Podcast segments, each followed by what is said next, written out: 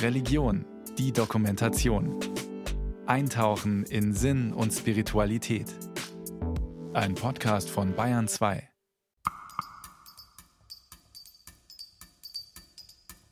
Man möchte es einfach nicht mehr hören, dieses Wort Krise.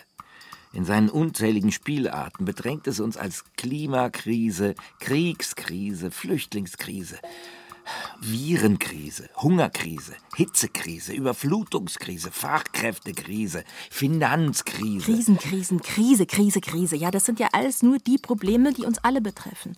Es war bisher noch überhaupt nicht die Rede von den Kümmernissen, die jeden Einzelnen betreffen können. Diese äußeren Konflikte, die, die werden in ihrer Permanenz langsam zu, zu diesem Grundrauschen, das uns weinen lässt, ohne dass wir es wissen. Und jede individuelle Krise, die ist dagegen einzigartig quälend. Wen ein solches Unglück plötzlich erwischt, muss das hoffentlich nicht alleine mit sich ausmachen, sondern kann sich Hilfe holen. Allerdings sind Therapieplätze und spezifizierte Beratungsstellen überlaufen und es kann Wochen oder sogar Monate dauern, bis man einen Termin findet. Es gibt allerdings Beratungsstellen, die eine erste Anlaufstelle für Menschen in akuten Notlagen darstellen. Worin diese Notlagen bestehen können, wie eine erste Hilfe aussehen kann und wie die Helfenden selbst damit umgehen, schwere Schicksale für Momente mitzutragen, davon können die Mitarbeiterinnen und Mitarbeiter einiger in München ansässiger Einrichtungen aus erster Hand berichten. Maike Bublitz ist die Geschäftsführerin und Leiterin des Frauennotrufs. Die Psychologin Sabrina Kurzial ist dort langjährig als Beraterin tätig. Der Frauennotruf ist eine Beratungsstelle für Frauen, die sexualisierte Gewalt erlebt haben. Das kann sein sexueller Missbrauch in der Kindheit oder sexuelle Belästigung am Arbeitsplatz, eine akute Vergewaltigung. Diese Frauen können sich an uns wenden und erhalten hier Beratung, Einzelberatung, Traumatherapie oder wir bieten auch verschiedene Gruppen an. Also viele Frauen, die hierher kommen, berichten, dass im Nachhinein ihnen schon im Vorfeld einiges komisch vorgekommen ist. Also bei so klassischen Date Rapes zum Beispiel, dass sich die Männer grenzüberschreitend verhalten haben mit Bemerkungen, die irgendwie komisch waren oder die unangenehm waren oder Blicke, die unangenehm waren. So könnte man sagen, fängt das vielleicht an. Genauso in der Partnerschaft beginnt es oft mit einem Kontrollverhalten, dass die Partner nicht möchten, dass die Frau sich mit ihren Freundinnen trifft oder mit der Familie oder das Geld einschränkt, beleidigt reagiert, wenn sie irgendetwas Eigenständiges macht. So kann es anfangen. Ich denke, viele Frauen verdrängen es, also versuchen, das, was sie erlebt haben, zu verdrängen und ganz normal mit ihrem Alltag weiterzumachen, weil es einfach so schrecklich ist, was sie erlebt haben, dass sie gar nicht wissen, wie sie es handeln können, außer es zu verdrängen. Viele wünschen sich erst mal so schnell wie möglich zum Alltag zurückkehren zu können und am besten so tun zu können, als wäre nichts passiert und merken erst nach einer gewissen Zeit oder gestehen sie vielleicht auch erst nach Jahren, manche auch erst nach Jahrzehnten ein, dass sie immer noch beeinträchtigt sind durch das, was sie erlebt haben. Sie merken vielleicht, sie können keine Nähe zulassen oder es fällt ihnen schwer zu vertrauen oder sie merken, dass sie, dass sie sich sexuell nicht öffnen wollen. Und dann sind das Anlässe, wo sie dann Hilfe suchen und ähm, auch dann ist es ja noch möglich, die Vergewaltigung aufzuarbeiten. Und dann kommen sie. Aber dieser Zeitraum, habe ich den Eindruck, wird immer kürzer und das ist gut so. Von den Hilfsangeboten, den Krisenarbeitern, wenn man so will, die in dieser Sendung zu Wort kommen, hat der Frauennotruf München die am engsten umrissene Zielgruppe. Weitergefasst ist der psychiatrische Krisendienst für München und Oberbayern. Er wird tätig, wenn sich Menschen in akuten Krisen oder gar in psychiatrischen Notsituationen befinden. Hier kann man sich rund um die Uhr an 365 Tagen im Jahr hinwenden. Was aber oftmals nicht ganz einfach ist, weiß Amöner Voide, die für das Gebiet München zuständig ist, weil Krisen sich manchmal sozusagen anschleichen. Es ist ja in manchen Krankheitsbildern tatsächlich so, dass man selber, wenn man betroffen ist, nicht genau merkt, dass man vielleicht gerade sehr krank ist und auch Hilfe braucht, weil man Ängste entwickelt oder das Gefühl hat, dass man verfolgt wird oder so, da wendet man sich nicht unbedingt an jemanden. Oder auch, wenn man den Wunsch hat, vielleicht nicht mehr leben zu wollen. Auch das ist ein sehr beängstigendes Gefühl, was man auch nicht unbedingt jedem mitteilt, obwohl es so wichtig ist, darüber zu sprechen. Und dann können wir natürlich aber auch über Nachbarn, Angehörige, Dritte, die davon mitbekommen, versuchen, den betroffenen Menschen zu erreichen und ihm Hilfe anzubieten. Hilfe bekommt man von einem professionellen Team entweder telefonisch oder in einem kurzfristig anberaumten Krisentermin, zum Beispiel in einem wohnortnahen sozialpsychiatrischen Dienst. Und wenn es ganz akut nötig ist, macht sich ein mobiles Einsatzteam auf den Weg. Die haben Dienstautos ohne Aufdruck und kommen auch nicht in Uniform, sondern in ganz normaler Kleidung. Das ist uns wichtig, dass wir unsere Klienten da auch schützen und nicht gleich noch das Stigma befeuern, indem wir sagen, wir stellen da jetzt ein Auto mit einem Krisendienstaufkleber drauf und dann kann vielleicht der Nachbar gleich direkt sagen, oh, guck mal, da ist der Krisendienst da, da scheint was nicht zu stimmen. Das, uns ist sehr wichtig, dass die Klienten geschützt sind und sich dadurch auch mehr trauen zu öffnen, weil das brauchen wir natürlich für unsere Arbeit, ja, dass man die Beziehung sehr schnell gestalten kann und vertrauensvoll miteinander arbeiten kann, denn nur dann kriegen wir natürlich oder können wir die beste Hilfe für den Betroffenen rausfinden. Schutz zu bieten, Vertrauen zu schaffen und Anonymität zu gewähren, und das in der tiefsten Krise. Das sind auch zentrale Elemente der Arbeit der Münchner Insel, die mit ihrem Angebot seit der Olympiade 1972 unter dem Münchner Marienplatz zu finden ist. Krisen- und Lebensberatung persönlich oder per Video. Auf jeden Fall sofort. Es gibt auch lustige Dinge, dass jemand kommt und sagt, ja, können Sie mir helfen? Ich brauche ein Winterquartier für Zirkustiere und können Sie mir da irgendwie helfen, eine Unterkunft für die Tiere zu finden oder sowas. Oder kann ich meinen tiefgefrorenen Hasen bei Ihnen im Kühlschrank lagern? Oder können Sie mir mal mein Opernkleid zumachen, weil ich bin alleinstehend und komme da hinten nicht hin? Also es gibt auch einfach ganz wunderbare Dinge. Aber das sind doch eher Ausnahmen in einem Spektrum der Betroffenheiten, das vom Obdachlosen im verwahrlosten Zustand bis zum Manager reicht, der in seiner Firma gerade Millionen versenkt hat. Es kommen Menschen in allen akuten Krisen wie Trennung, Tod, Trauer, Suizidalität oder in akuter Traumatisierung, in Paar- oder Familienkonflikten und überhaupt allen denkbaren und undenkbaren Zuständen. Also ich glaube, das erste ähm, Geheimnis ist ja erstmal, wenn jemand zu uns kommt, wirklich in Kontakt mit demjenigen zu kommen. Das klingt jetzt so banal, aber das bedeutet ja wirklich, jemanden zu verstehen. Also wirklich, was möchte der Mensch? Weil es ist ja sehr unterschiedlich. Manche sprudeln so los, dass man kaum mal eine halbe Stunde braucht, bis man mal auch mal einen Satz sagen kann oder mal eine Frage stellen kann. Andere sind verstummt, verstockt, mm, erschüttert, so dass sie kaum was formulieren können. Sibylle Löw ist die katholische Leiterin der ökumenischen Stelle, die von den beiden Kirchen getragen, aber auch von der Stadt München finanziell unterstützt wird. Auch hier arbeitet ein multiprofessionelles Team von Sozialpädagogen, Theologen, Psychologen und einer Juristin. Die Insel hat von den bisherigen Einrichtungen wohl das breiteste Spektrum an Klienten. Ohne Anmeldung kann hier jede und jeder spontan vorbeikommen. Die Menschen kommen direkt aus dem Alltagsleben an einen Ort so unscheinbar wie zentral, mitten im Trubel des Untergeschosses des Münchner Marienplatzes. Und häufig sind die Probleme, die die Menschen hierher führen, so gewöhnlich, dass sie von den gerade nicht Betroffenen einfach verdrängt werden.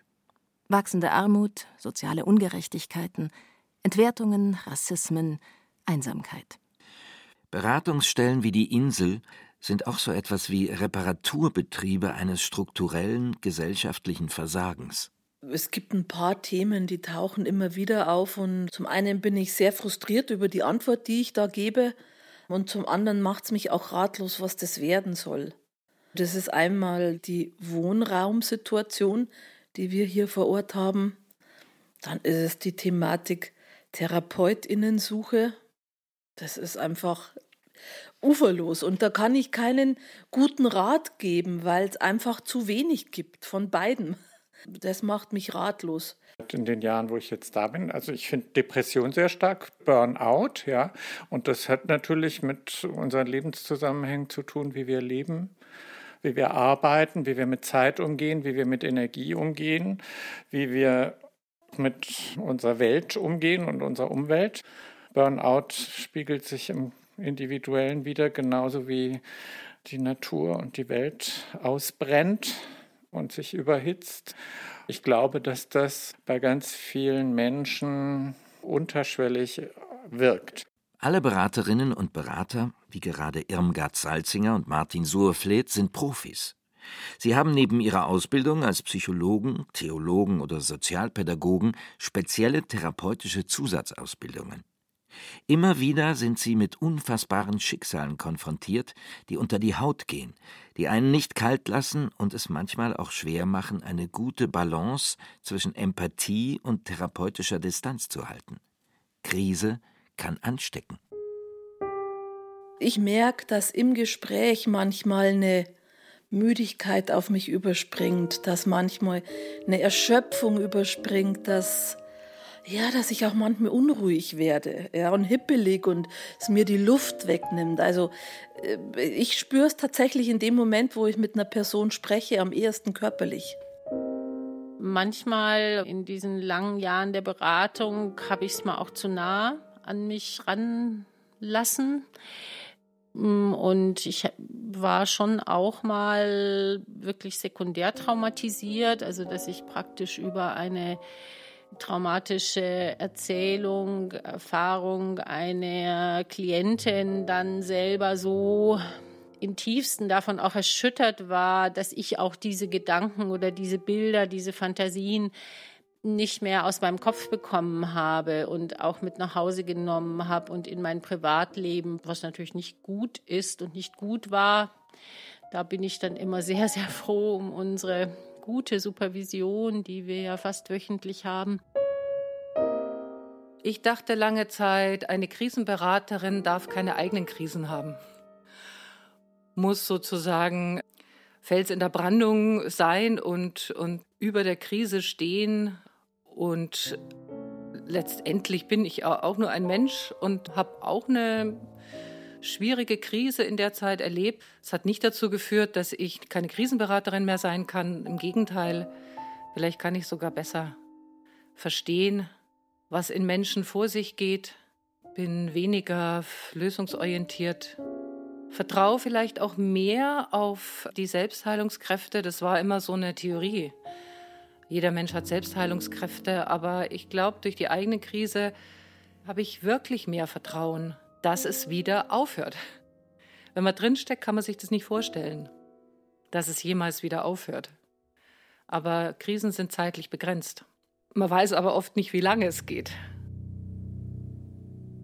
Man kann sich die Beraterinnen und Berater als Menschen vorstellen, die mit fachlicher Kompetenz ihren Herausforderungen begegnen, aber selbst auch betroffen sein können und dürfen. Denn genau von dieser Empathie profitieren ja die Klientinnen und Klienten. Norbert Ellinger ist der evangelische Leiter der Münchner Insel und ebenfalls krisenerprobt. Also ich hatte meine Krisen schon früher, auch mit Suizid in der eigenen Familie und so und mit Kindstod. Also da habe ich schon einiges durchgemacht und das hilft mir eigentlich sehr, mich ein bisschen reinversetzen zu können, wie es den Leuten geht. Also ich habe das Gefühl, dadurch haut mich jetzt so schnell erstmal nichts wirklich vom Hocker. Also ich habe mir in meiner Krise auch Unterstützung geholt.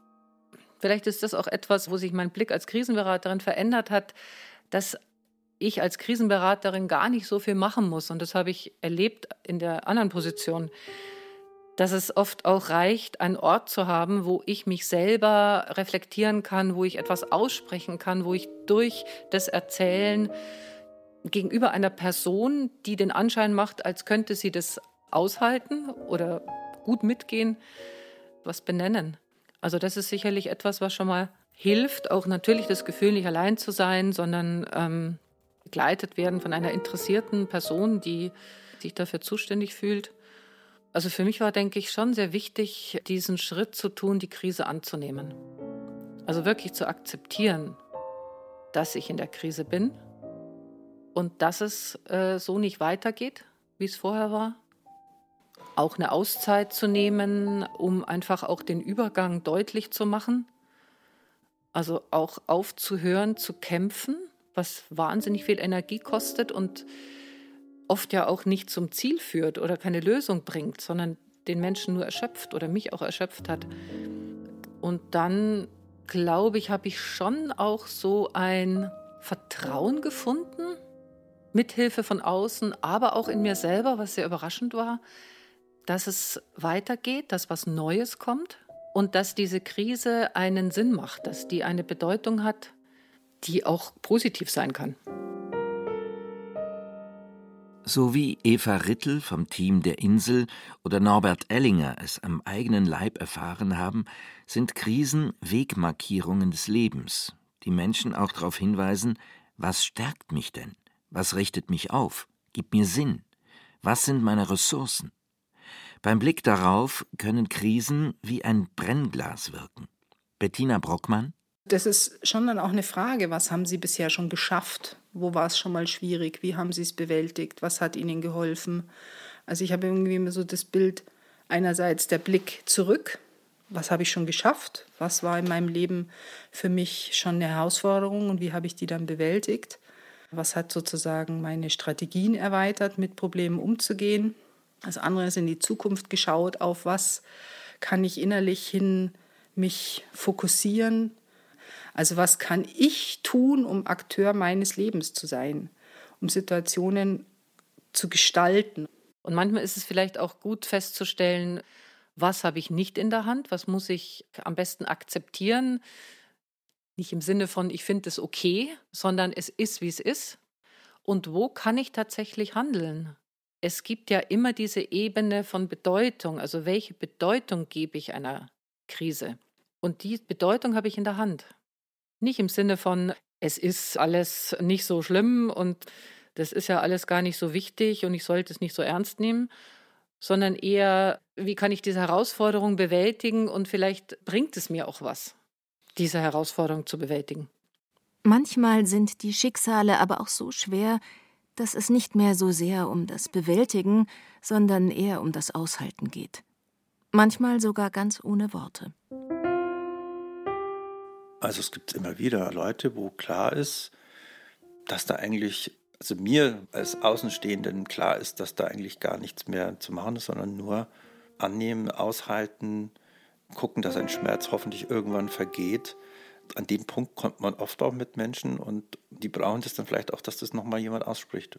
Also wenn jemand auf sehr belastende Art, zum Beispiel einen nahestehenden Menschen verloren hat, und das noch ganz frisch ist und äh, da werde ich auch keinen Auftrag versuchen rauszuarbeiten, sondern sage ich nur, es berührt mich sehr und äh, ich gebe es zu, ich bin gerade sprachlos und ich hoffe, das ist für Sie in Ordnung, wenn ich jetzt einfach nur bei Ihnen sitze und, und schweige. Wenn es Ihnen gut tut, würde ich auch die Hand auf Ihre Schulter äh, legen, aber mache ich natürlich nur, wenn Sie nicken. Ne? Also solche Sachen.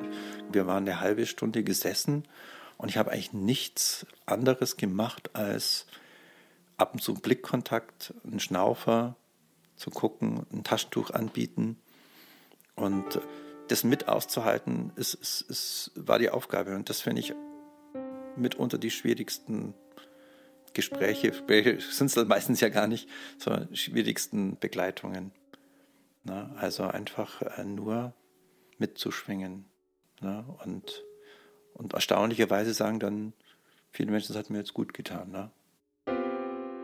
Situationen wie die von Wolfgang Tutsch beschriebene, in denen ein schreckliches Geschehen zu groß ist, um zunächst begriffen zu werden, sind für das KIT, das Kriseninterventionsteam München, tägliche Erfahrung. Die Überbringung einer Todesnachricht ist für denjenigen, der im KIT diese Todesnachricht überbringt, die größte Herausforderung. Man kann sich vorstellen, in dem Moment, an dem man an der Haustür klingelt, ist die Welt noch heile und man selbst ist der Überbringer der schlechten Nachricht. Und da gibt es jede Reaktion. Vielleicht auch die unvorstellbarste. Der Mensch reagiert in Krisensituationen ganz, ganz unterschiedlich. Der eine lacht vielleicht, ganz unabsichtlich, weil es gerade der Körper braucht. Der andere weint und bricht zusammen.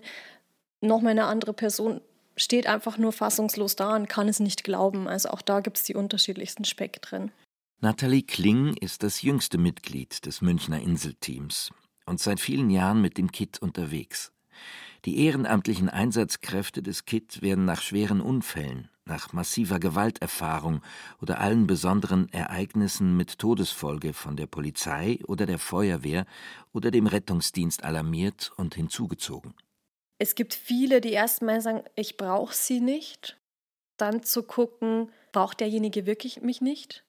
Oder braucht er mich doch, ist aber gerade nicht in der Lage, auf mich einzugehen? Dazu gucken, braucht es einfach Zeit und zu kommunizieren, ich bin für sie da. Ob es im selben Raum ist, ob es um einen anderen Raum ist, das ist immer einsatzabhängig und wie es gerade gut passt. Aber da einfach ein Gespür dafür zu haben, wann braucht es mich und wann braucht es mich nicht. Und manchmal gibt es auch den klassischen Wink mit dem Zaunpfahl. Und da muss man einfach auch offen sein dafür und nicht die Hilfe drüber stülpen. Also wirklich zu sagen, ich merke, derjenige braucht mich gerade nicht. Und auch das ist ja was, was wirklich Resilienz ist und Widerstandskraft zeigt, weil zu kommunizieren, dass man die Hilfe nicht möchte, ist der erste Schritt ins Tätigwerden. Resilienz heißt immer, dass ich selber mich ja handlungsfähig sehe. Und wie drückt man Handlungsfähigkeit aus? Man gerade eine Einsatzkraft sagt, das passt für mich gerade, ich brauche sie nicht. Die Beratungssituation ist für alle Beteiligten eine delikate Angelegenheit. Geprägt von Scham, Verzweiflung, Ratlosigkeit, Chaos und Ohnmacht auf der einen Seite und dem Bemühen, die richtigen Worte zu finden auf der anderen Seite. Es geht darum, zu entlasten, die richtigen Fragen zu stellen, das erlebte Chaos zu ordnen. Empathie zu zeigen und gleichzeitig eine kritische Distanz anzubieten, die neue Blickwinkel ermöglicht. Wenn es gelingt, dann ist der Benefit beidseitig. Dorothea von der Wippel. Ich finde es eine ganz wichtige und wertvolle Erfahrung, überhaupt in Kontakt mit diesen Themen zu kommen. Ich denke, dass wir ja alle, wenn wir in gewissen Schichten arbeiten, mit bestimmten Menschen nie in Kontakt kämen. Und diese Niedrigschwelligkeit, dass es bei uns hereinschwappt, ja? Und wenn wir offene Augen und, und Herzen haben, das sehr wohl eben wahrnehmen können, was hier schief läuft und was gesellschaftlich wirklich im Argen liegt, das finde ich was ganz Wichtiges und Wertvolles in unserer Arbeit. Also der Krisendienst ist mir eine Herzensangelegenheit geworden, ja, weil es so schön ist, den Menschen zu helfen. Denn auch wenn die Menschen so stark in der Krise sind, man kann mit ganz vielen Kleinigkeiten schon Hilfe leisten. Und das tut schon gut, wenn man nach einem Einsatz gehen kann und merkt, okay, ich habe da zur Entlastung beigetragen.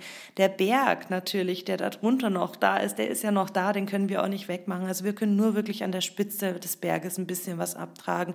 Aber dann weiß ich ja, dass es weiterführende Stellen gibt, die daran auch mitarbeiten. Krise kann anstecken. Krisen können einen einholen. Ja, sogar Jahre später. Krisen fordern Raum. Ja, plötzlich ist alles nur noch Krise. Ja. Und verdrängen lassen sie sich auch nicht. Ja, und wer es versucht, dem begegnet die Krise an anderer Stelle im Leben wieder. Die Krisen, die, die kündigen sich ja nicht an. Die stehen dann auf einmal mit Wucht vor der Tür. Oder sie schleichen sich plötzlich unbemerkt an dich heran. Ja, gibt's auch. Und dann kann die Krise natürlich auch so, äh, die kann dir die Luft abschnüren, die kann körperlich sein, die kann so, oh, so eindringen. Ja, oder die Worte nehmen. Die kann einen durchschütteln oder erstarren lassen, dass gar nichts mehr geht. Genau. Krise kann all das sein. Kann aber auch noch mal was ganz anderes sein oder noch viel mehr. Und genau deswegen ist es notwendig, dass man mit Krisen ganz individuell umgeht, aber auch behutsam und trotzdem gleichzeitig beherzt. Die Arbeit der verschiedenen Einrichtungen ist mehr als ein Tropfen auf den sprichwörtlich heißen Stein. Sie ist notwendend. Bis zur nächsten Krise.